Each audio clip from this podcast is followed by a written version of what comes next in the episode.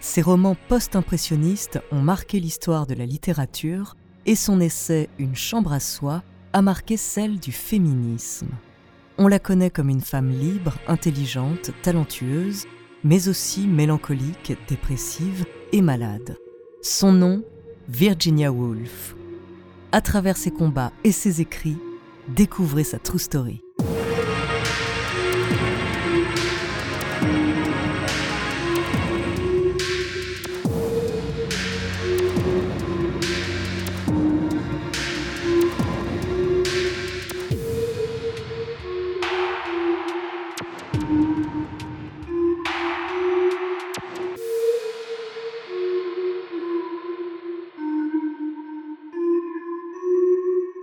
Mais avant de commencer à vous raconter cette histoire extraordinaire, laissez-moi vous présenter notre partenaire. This episode is brought to you by Visit Williamsburg. In Williamsburg, Virginia, there's never too much of a good thing. Whether you're a foodie, a golfer, a history buff, a shopaholic, an outdoor enthusiast, or a thrill seeker, you'll find what you came for here and more. So ask yourself, what is it you want? Discover Williamsburg and plan your trip at visitwilliamsburg.com.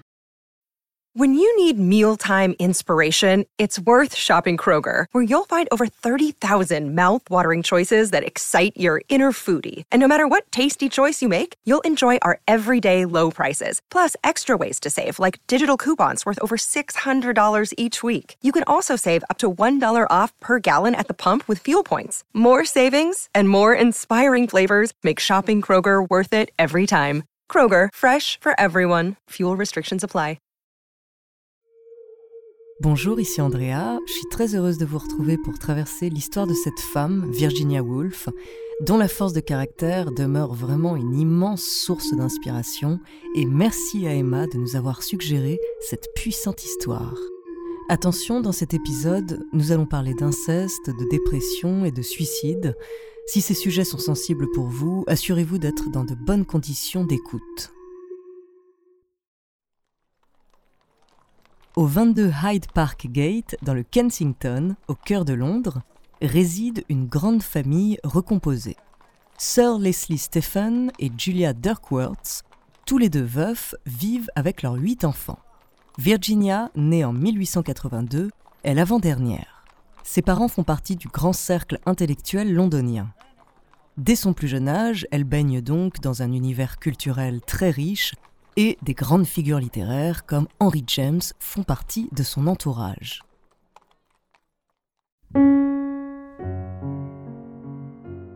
Comme dans toutes les familles à l'époque, ses frères sont scolarisés dans de prestigieuses écoles privées, alors qu'elle et ses sœurs suivent seulement quelques cours à la maison. Mais elle a la chance d'avoir accès à l'immense bibliothèque de son père. Seule, face à ces centaines de volumes, elle découvre la littérature à travers les grands classiques et la philosophie de Platon, Montaigne ou Spinoza. Elle est très curieuse et déjà déterminée à devenir écrivaine. Elle lance même un journal de famille, The Hyde Park Gate News, où elle documente les anecdotes de leur quotidien. Mais sa joie de vivre va rapidement être assombrie par une suite d'événements tragiques. Elle perd sa mère abruptement à cause d'une mauvaise grippe alors qu'elle n'a que 13 ans. Et deux ans plus tard, c'est sa demi-sœur Stella qui disparaît à son tour. La dépression envahit Virginia. On apprendra bien plus tard qu'à cette période, la jeune enfant est aussi victime d'attouchements et de viols de la part de ses demi-frères George et Gerald. Elle va réussir à s'en sortir, mais le décès de son père en 1904 la replonge dans un état si douloureux qu'elle doit être internée en hôpital psychiatrique quelque temps.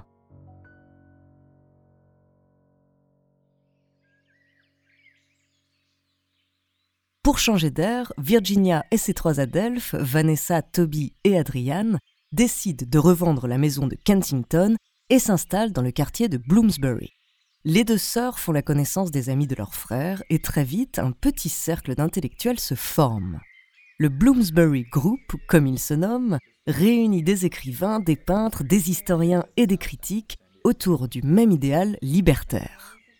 Ensemble, dans les squares de Londres et dans les salons des uns et des autres, ils échangent, ils créent, ils philosophent.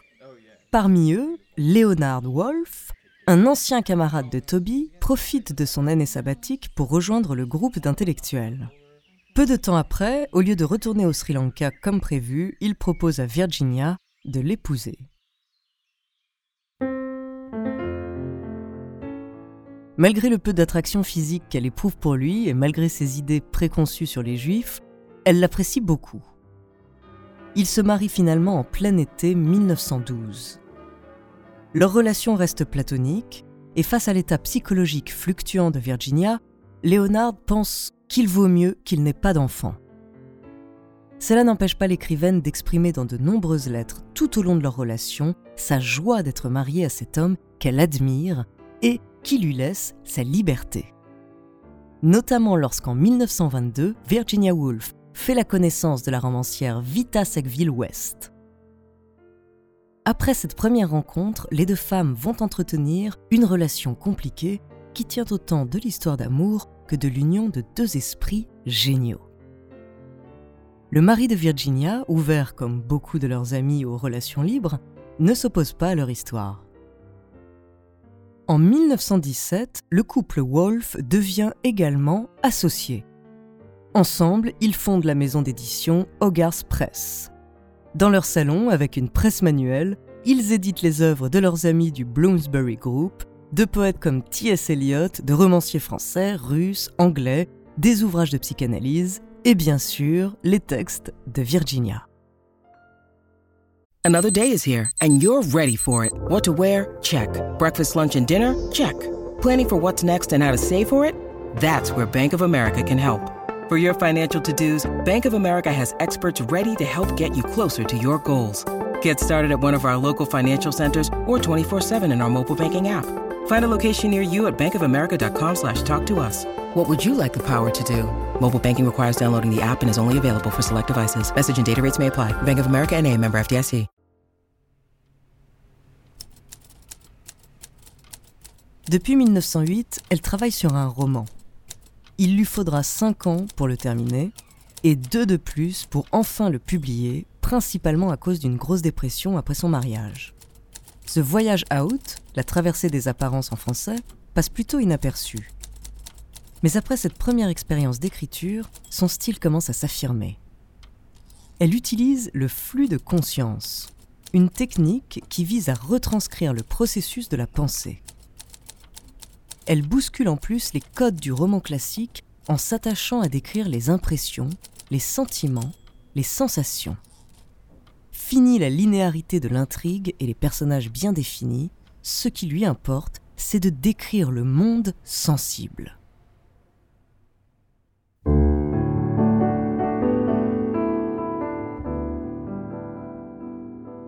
Son premier succès n'arrive qu'en 1925 avec son quatrième roman Mrs. Dalloway, une histoire de dilemme amoureux qui parle aussi de féminisme, d'homosexualité et de maladie mentale. Grâce à ce récit faussement léger, on la reconnaît enfin comme une grande romancière, ce qui va lui permettre d'aller plus loin encore dans son écriture et dans ses idées. Orlando, qui paraît en 1928, est vu comme son roman le plus provoquant. Inspiré par son amie Vita Sackville-West, elle raconte l'histoire d'un héros éponyme, plutôt androgyne, qui se réveille après une semaine de sommeil transformé en femme. À travers cette fausse biographie, Virginia bouscule les stéréotypes de genre et exprime subtilement ce qu'elle reproche à la société patriarcale. L'année suivante, elle publie les transcriptions de plusieurs conférences données devant des étudiantes des grands collèges féminins de Cambridge sous le titre A Room of One's Own, une chambre à soi. Elle y explique que les femmes ont été trop longtemps empêchées d'écrire des œuvres de fiction, notamment à cause du manque matériel. Je voudrais vous demander d'écrire des livres de tout genre, sans hésiter devant aucun sujet, quelle qu'en soit la banalité ou l'étendue. J'espère que d'une façon ou d'une autre, vous avez en votre possession assez d'argent pour voyager et pour vivre dans l'oisiveté, pour contempler l'avenir et le passé du monde pour rêvasser sur des livres et musarder au coin des rues, et laisser la ligne de la pensée s'enfoncer profondément dans l'eau du fleuve. Quelques années plus tard, en pleine montée du fascisme en Europe, on l'accuse de frivolité suite à la publication de son essai Trois Guinées, où elle fait un parallèle entre la cause féministe et la guerre. Selon elle, pour qu'une nouvelle guerre soit évitée, il faudrait donner plus de droits et de pouvoir aux femmes. Elle a d'ailleurs milité très jeune pour qu'elles obtiennent le droit de vote au Royaume-Uni, acquis en 1929, la même année que la publication d'une chambre à soie. Virginia elle-même est la preuve que l'éducation permet d'être maîtresse de sa vie. Après le décès de sa mère, elle et ses sœurs ont pu intégrer le King's College of London. En plus d'y apprendre l'allemand, le grec et le latin, elles y découvrent le mouvement de féministes radicales. Son intérêt pour cette cause ne faiblira jamais. Contrairement à l'image que l'on peut avoir d'elle, liée au fait qu'elle souffrait très fréquemment de dépression et qu'elle était probablement bipolaire, Virginia Woolf était une femme forte, talentueuse, influente et pionnière.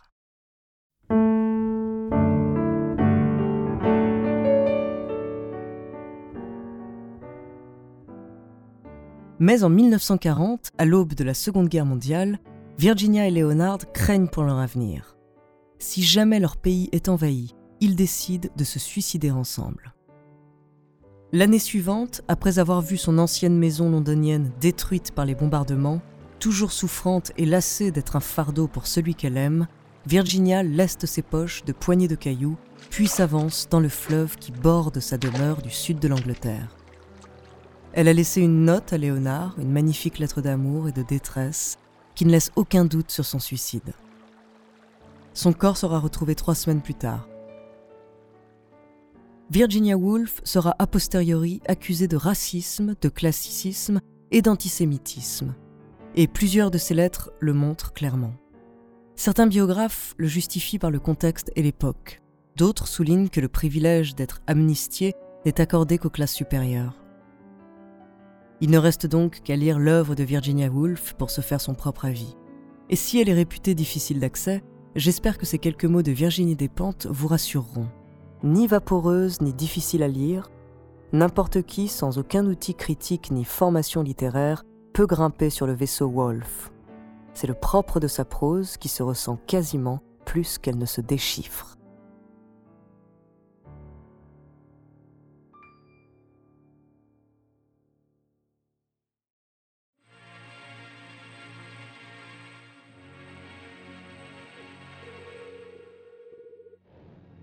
Merci d'avoir écouté cet épisode de True Story. La semaine prochaine, je vous parlerai d'un aviateur très mystérieux. En attendant, n'hésitez pas à nous faire part d'histoires que vous aimeriez entendre sur votre plateforme d'écoute préférée ou alors via la page Instagram ou Twitter de Bababam. Nous nous ferons un plaisir de les découvrir.